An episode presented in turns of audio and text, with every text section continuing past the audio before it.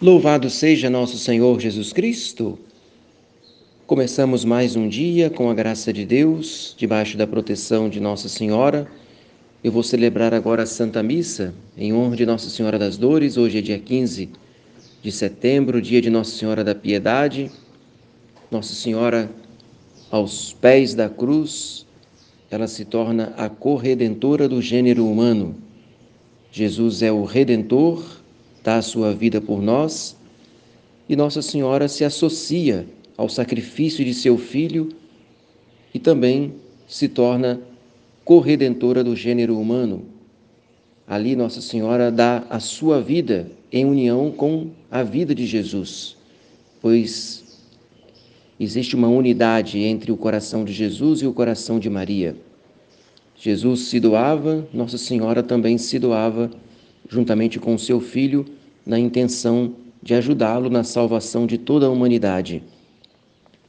E o próprio Jesus, antes de morrer, nos deu Maria por mãe, dizendo para São João: Eis aí a tua mãe.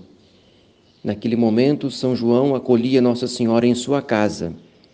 E nós precisamos acolher a Virgem Santíssima também na nossa vida, de modo que, assim como Maria se associou ao sacrifício de Jesus, nós devemos nos associar também ao sacrifício de Maria. E o sacrifício de Nossa Senhora é aceitar a vontade de Deus, fazer-se serva obediente e assumir, junto com Jesus, a salvação do mundo.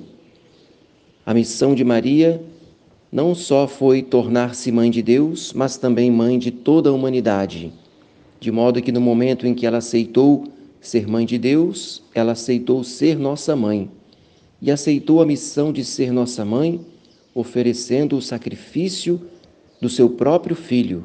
E o sacrifício do seu coração imaculado, que foi trespassado por uma lança, por uma espada, melhor dizendo.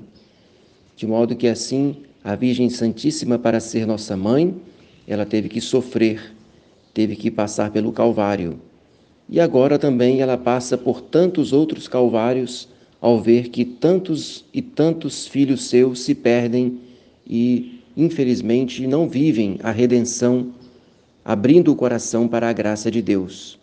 Vamos reparar então o coração de Nossa Senhora, vamos aceitar que o nosso coração seja semelhante ao coração de Jesus, semelhante ao coração da própria Virgem Maria.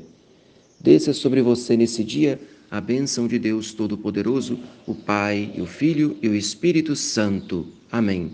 Eu vou rezar por você agora na Santa Missa.